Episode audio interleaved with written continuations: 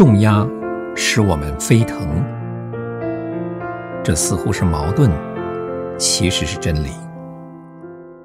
大卫在苦难中喊叫说：“但愿我有翅膀，像鸽子，我就飞去，得享安息。”他的祷告还没有完毕，他似乎已经承认他的心愿已经达到，真的生了翅膀，因为他不再觉得重压，并且还能凭他的经验劝人说：“你要把你重担卸给耶和华。”他必抚养你。